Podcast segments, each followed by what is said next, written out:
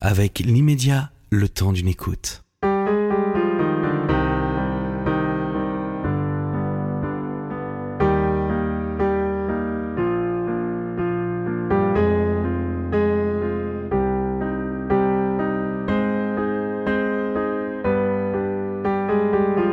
Gilles Paris, bonjour. Bonjour. Vous êtes né un 5 avril, sous le signe du bélier. Oui, Ça a c'est vraiment inci- moi ça. C'est une incidence sur vous? Ah oui, bien sûr. Je, suis, je, suis- je lâche rien. Je suis, je, je suis quelqu'un de d'impossible à vivre parce que j'ai toujours des, des projets, des idées. Des... faut me suivre, comme tous les béliers en général. À la fin de votre livre, vous rendez hommage à votre mari, Oui, Laurent. ouais, absolument. 22 ans maintenant de vie commune. Et combien d'heures de fidélité? J'ai jamais été fidèle. Ouais. C'est plus fort que moi. Mais C'est le euh, côté bélier? Ouais, c'est peut-être le côté bélier, c'est peut-être. euh, Mais j'aime mon mari, il n'y a pas de doute là-dessus. Mais je, je- je suis incapable d'être fidèle. La seule fois que j'ai été fidèle dans ma vie, c'était avec Pascaline, pendant trois ans, Avec une femme. avec une femme. Ouais, c'est la seule que j'ai pas trompée. D'accord, donc vaut mieux être homo pour tromper en fait. Voilà, exactement, je pense. Euh, vous êtes auteur de plusieurs romans à succès. Papa, maman sont morts. Je voulais rappeler pour ceux qui sauraient vous découvrir. Autobiographie, la fille d'une courgette, qui ne s'en souvient pas. Alors justement, moi, ce qui m'intéresse, c'est Papa, maman sont morts. Autobiographie d'une courgette. Il y a quand même 11 ans d'écart. Mes trois premiers, il y a pratiquement dix ans d'écart. C'est-à-dire Ouais. que Pourquoi? je pense que je- quand on a, j'avais, j'avais une trentaine d'années quand j'ai publié mon premier roman. Quand on a 30 ans, 40 ans, on a tellement de choses à faire professionnellement. On a tellement de, on a tellement envie euh, de se battre, d'être connu, d'être aimé par les gens avec qui vous travaillez, que à ce moment-là, la création, la littérature était pas, euh, pas une priorité pour moi. Euh, j'avais de temps en temps, j'avais une espèce d'obsession qui me faisait revenir à l'écriture, mais pendant ces trois premiers romans, c'est plus ma carrière qui a compté, ma carrière d'attaché de presse, que ma carrière d'écrivain. Ensuite, vous avez euh, Au pays des kangourous et bien d'autres, hein, j'en passe. Et aujourd'hui, je, vous reçois pour le bal des cendres aux éditions Plomb. Euh, une petite question sur votre parcours. Vous êtes serveur, testeur, livreur, concepteur. Tout est fini en heure. Et pourtant, euh, sans heure, comme on dirait, sans heure, parce que c'était une époque où j'avais, où j'étais tout juste majeur. J'avais déjà un appartement, un studio.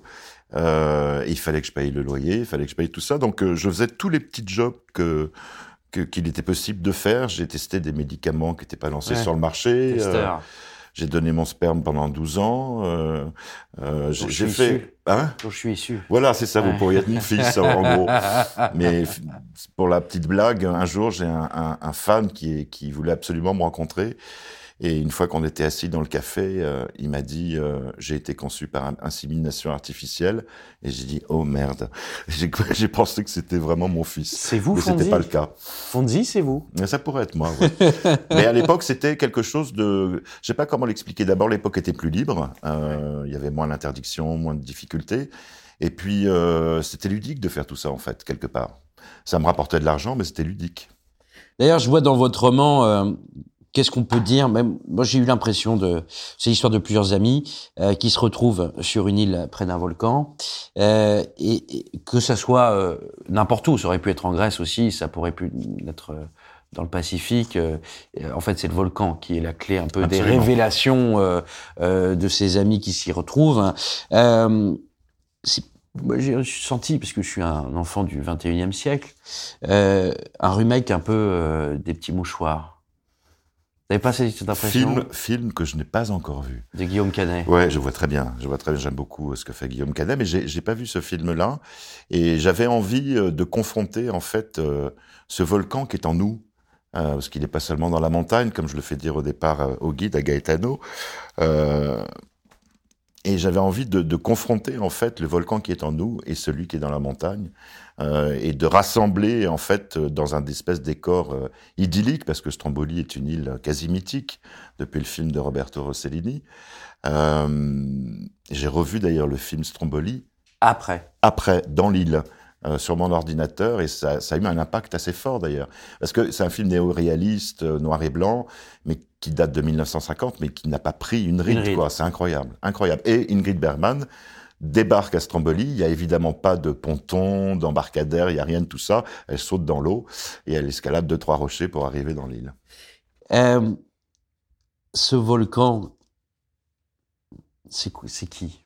Ce volcan, c'est une, c'est une métaphore. Oui, oui, mais c'est qui pour vous? C'est une métaphore, c'est c'est c'est ce qui nous permet de, de sortir des choses de nous.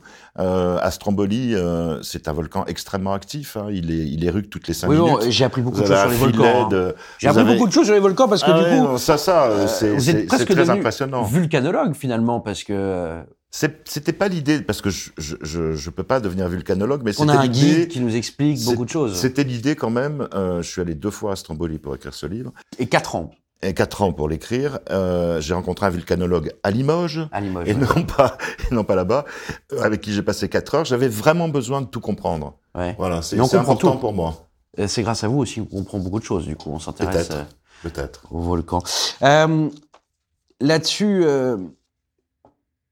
je vais revenir avant qu'on parle du roman et justement des, des différentes choses qui peuvent sortir Tout à fait. euh, entre amis. La photo de couverture. Elle a été voit- difficile à trouver. Alors, C'était trouver pas, c'était fait- pas la première, c'était pas la première couverture du livre Oui. que j'avais pas aimé. En fait. Plomb m'avait proposé une couverture. On voyait une femme de dos. euh, je sais pas, ça me plaisait pas. Voilà, donc euh, j'ai dit non. Parce qu'il y a un- une espèce d'échange quand même avec les éditeurs qui est assez important. Et puis ensuite, ils m'ont prépa- préparé dix couvertures. Et dans les dix couvertures, il y avait celle-ci. Il n'y a pas de quoi avoir froid avec autant de couverture. Non, exactement. Mais alors, qu'est-ce qu'elle représente pour vous, celle-ci? Pourquoi vous Alors, elle est importante parce que c'est pas le volcan qu'on voit justement Oui. sur la couverture, c'est Strombolichio, qui est, on pourrait dire, le col du volcan, qui est un endroit assez mythique, qui aujourd'hui euh, appartient à la marine militaire. On peut, on peut plus grimper euh, au-dessus, mais je l'ai quand même fait quand euh, je suis allé à Stromboli. Euh, c'est un périple, hein, parce qu'il y a 200 marches par Igbalande pour arriver au sommet, avec une nature, des fleurs. Enfin, c'est assez invraisemblable comme endroit. C'est un décor. On dirait presque qu'il y a des gorgones, même d'ailleurs, tout autour de ce, de ce rocher qui est très symbolique. Euh, et puis j'aime bien parce qu'elle a un côté un peu suranné, cette couverture. On fait plus de couverture en noir et blanc quasiment sur les livres. Alors, ce livre, on a un certain nombre de personnages, on va pas tout révéler. Non, Euh, et là-dessus, euh, progressivement, ça anime cette euh, la curiosité de l'un et de l'autre. En fait, les silences qui sont, euh, on revient sur son passé, on revient sur son même sur ses, son, son avenir, des choses qu'on a cachées, et des choses qui sont révélées. Euh, partir en vacances avec vous, Gilles Paris, ça donne quoi? Alors c'est le moment où, où je rends les armes, en fait, les vacances. C'est- le, le moment où le bélier s'endort, en fait, quelque part. Et donc euh, je suis, euh, je suis ce qu'on appelle un légume, littéralement en vacances. C'est bien entre la courgette et le bélier. Voilà, exactement. Je, je, je, je, prends le soleil, je lis des livres, je fais trois ploufs dans l'eau. Euh, Vraiment, je suis, une espèce de mollusque euh, qui va de son lit euh, à son lit, d'ailleurs, d'une certaine manière. Non, je suis très calme en vacances. Je suis pas du tout actif. J'ai cette capacité, d'ailleurs, que j'aime bien, c'est-à-dire de passer. Je, dis toujours, je suis un hyperactif qui, adore ne rien faire. Mais en fait, l'hyperactif qui est constamment sur les routes à longueur de semaine, quand il prend des vacances, il, il, turn off. Il y a vraiment, il y a vraiment une cassure à ce moment-là, et j'en profite aussi pour écrire. Hein. Et qu'est-ce qui vous a donné envie d'écrire, justement? C'est des vacances? À ce qui m'a donné envie d'écrire hein, au livre-là. sens large, ce Ce livre-là. livre-là. Ça faisait longtemps que me trottait dans l'idée euh, une sorte de métaphore entre un, danger, ça aurait pu être, euh, je sais pas, ça aurait pu être une, une inondation euh, dans une ville qui aurait été recouverte, un tsunami, euh, etc. Et euh, la, la confrontation du danger, parce que dans tous mes livres, en fait, je parle, euh, je parle pas des drames et des épreuves, mais je parle de ce qu'on en fait. C'est ça qui m'intéresse. Et dans ce livre-là, c'était confronter des personnages au danger. En fait, quand on est face au danger, la seule chose qui compte, c'est de rester en vie. Euh, oui, mais j'ai l'impression que c'est une sorte de vengeance vis-à-vis des gens, euh, des critiques, euh, euh, des armes que vous leur lanciez. Que bah, dis-moi ce que tu que tu ne m'as jamais dit, mais que je sais. Il n'y a pas de vengeance en moi. non, mais une un- sorte de vengeance. Vous voyez ce que je veux dire C'est tu m'as pas dit ça. Je sais que je suis au courant de ce que tu as vécu, mais tu me l'as jamais dit. Et à travers ce livre et des personnages certes Oui, fictifs, euh, vous faites passer ces messages-là. Je crois qu'on a tous des, des on, on a tous des secrets. Si j'ai écrit un roman choral, c'est pour rentrer dans la tête des gens parce que là, pendant que vous êtes en train de m'interviewer, je n'ai pas la moindre idée de la pensée qui vous effleure. Et, et, et si on prenait un déjeuner ensemble et qu'on discute, ça serait la même chose. Et, et même les gens qu'on connaît super bien, qu'on croit bien connaître, nos voisins, euh, nos épouses, nos maris, euh, euh, quelque part, on les connaît pas si bien. Chacun a des secrets en soi, des jardins privés, qui restent des territoires à défricher. Alors pourquoi vous cherchez à faire justement Parce que ça me fascine. C'est quelque chose qui me fascine, la nature humaine.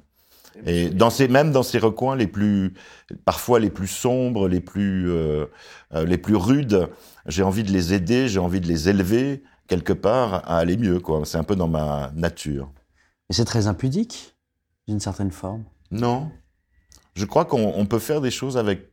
Je crois qu'on peut dire les choses euh, tout en restant pudique. Euh, L'impudeur. Euh, quand j'ai écrit, par exemple, certains cœurs qui lâchent pour trois fois rien sur la dépression, je faisais des rêves très étranges. Je rêvais que j'étais euh, dans un couloir bondé de gens. Oui. Et j'étais entièrement à poil. Et je, et je, me baladais entre eux et personne ne me faisait la remarque. Que vous étiez à poil Non, tous les gens étaient extrêmement bienveillants et gentils avec moi. Et ça s'appelle les chandelles, ça, non? Peut-être, je sais pas. Non, j'en sais rien. Mais en tout cas, c'était un rêve étrange quand même. Oui. C'était, c'était quand même le désir de, de me faire aimer sans phare, par exemple, par des gens bienveillants. Euh, qui ne critiquaient pas ma façon d'être. Là, je critique pas votre non, façon d'être, mais j'essaye simplement de, de comprendre d'où vous est venu, parce que on sent qu'il y a des choses. Euh, vous critiquez la maigreur, parfois vous critiquez euh, le, le, petit esprit. Il y a des choses qui vous est arrivées euh, euh, auxquelles vous voulez exorciser en fait à travers ce livre et à travers vos personnages. Je dirais, je dirais à ce moment-là des agacements. Des agacements, mais de Des vos amis en plus, de gens proches, parce que vous connaissez aussi bien leur passé, leur présent. Vous- vos personnages sont décrits d'une façon fabuleuse, euh, la façon dont ils respirent, la façon dont ils parlent, la façon dont ils regardent, et, et, et la façon dont ils pensent, et les idées qui traversent dans, leur, dans leurs Tout yeux fait, justement. tout à fait. et, et là-dessus, euh, en fait, là, là-dessus, moi, j'ai- c'était Et le plus difficile, vous savez, c'est quoi? Le plus difficile, c'est que je suis pas toujours d'accord avec eux. Mais quand on est romancier, justement, l'idée n'est pas de faire des personnages lisses euh, qui ont tous à peu près le même avis que vous et qui pensent comme vous. Au contraire, c'est de créer des personnages, c'est de créer des personnages, c'est de créer des personnages très différents de vous, Ouais. le plus possible justement. C'est de rentrer dans des zones qui sont pas des zones de confort quand on est écrivain. Quand on est écrivain, on fait des personnages de papier dans un livre. Si on veut que les gens s'y attachent, il faut leur donner euh, du sang, des os, des muscles. Il faut que ça vive tout ça. Il faut que ça soit des vivants avec un V majuscule. Ouais, mais moi, ça me ferait peur de partir en vacances avec vous, du coup. Vous avez tort. Pourquoi on ferait quoi? Euh, Par exemple, Qu'est-ce qu'on ferait? Vous m'emmènerez où en vacances? Allez, Gilles Paris, vous avez une semaine à me consacrer. Vous m'emmenez où? Bah, Je vous emmène à Stromboli, tiens. Pourquoi? Je vous emmène à Stromboli parce que je vous ferai escalader le volcan. Parce que ça vous plaît de me voir escalader quelque chose et peut-être de tomber? Non, C'est terrible. pas de tomber, mais de vivre cette expérience qui est quand même. euh, Vous avez les, les enfants la font très facilement, les adultes ont plus de mal parce qu'il n'y a pas de sentier réellement balisé. En En fait, je suis vous- fumeur. oui, moi aussi. Ouais. Donc je l'ai fait cette escalade du volcan. Donc c'était. Et après vous êtes sur un plateau pendant trois quarts d'heure où vous pouvez regarder euh, les, les- le volcan éructer, c'est absolument magnifique. Puis après vous redescendez par un, par un, un versant du volcan. C'est vraiment une expérience à vivre. On ferait du bateau. D'accord. Mais la première chose que vous feriez faire, c'est quand même de l'escalade. C'est ça qui est marrant. Ouais, je commencerai par les sentiers. Et en fait, c'est ça que vous faites affaire à vos personnages. Ouais. Vous les Je com- mettez d'abord dans quelque chose de compliqué, et après ils se livrent. C'est une sorte de manipulation. Peut-être.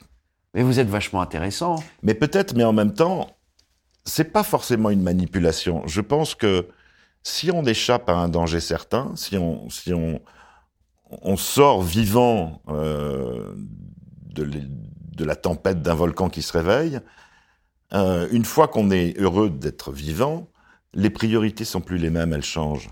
C'est ça qui m'intéresse. C'est ça qui vous intéresse. Oui, c'est de mettre en la exergue. capacité, la capacité des gens à changer. C'est ça que j'aime. C'est-à-dire qu'on n'est pas dans un, on n'est pas dans un moule, on n'est pas dans un, on n'est pas dans un bloc. On est capable de changer dans certaines conditions et dans certains moments, ce que je fais faire à mes personnages, à défaut de le faire faire à- Ah, aux voilà. gens autour de moi, par exemple, Vous êtes sûr? Parce que c'est plus lent.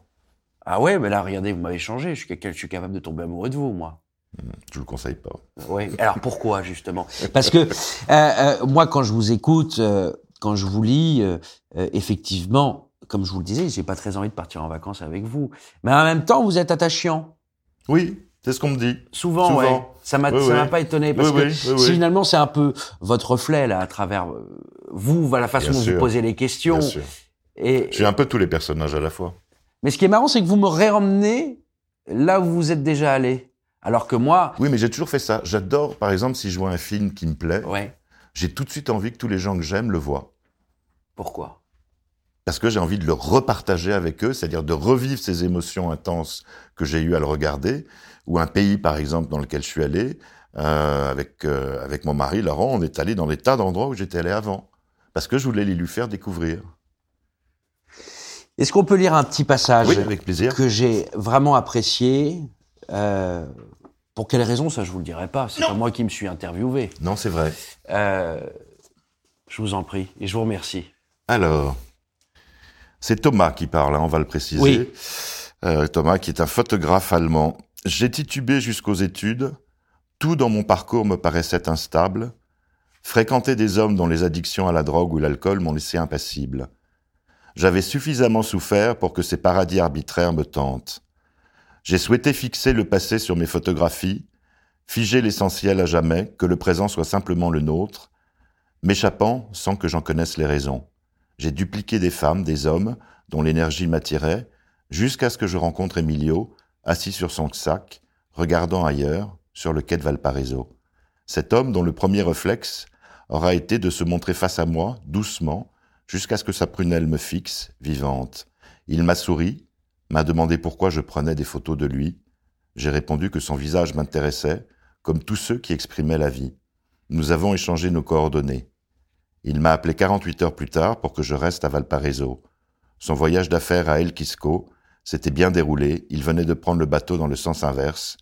Il aurait souhaité en profiter pour voir cette ville portuaire et que je l'emmène vers ses funiculaires à flanc de falaise, en longeant ces maisons perchées et colorées qu'on suit le long de la montée. Finalement, nous n'avons pas cessé de voyager ensemble. Il travaillait comme comptable, il a hérité d'un de ses oncles, il m'offrait le monde, je l'aimais, lui et sa folie. Gilles Paris, merci. Je rappelle que vous avez écrit euh, Le bal des cendres aux éditions Plomb. Merci d'être venu. Merci à vous. Dans l'émission Intellectuellement délinquant. Arrêtez de m'écouter, ne me suivez pas et surtout ne vous abonnez pas. Lisez le livre de Gilles Paris, Le bal des cendres. Merci et au revoir. Merci.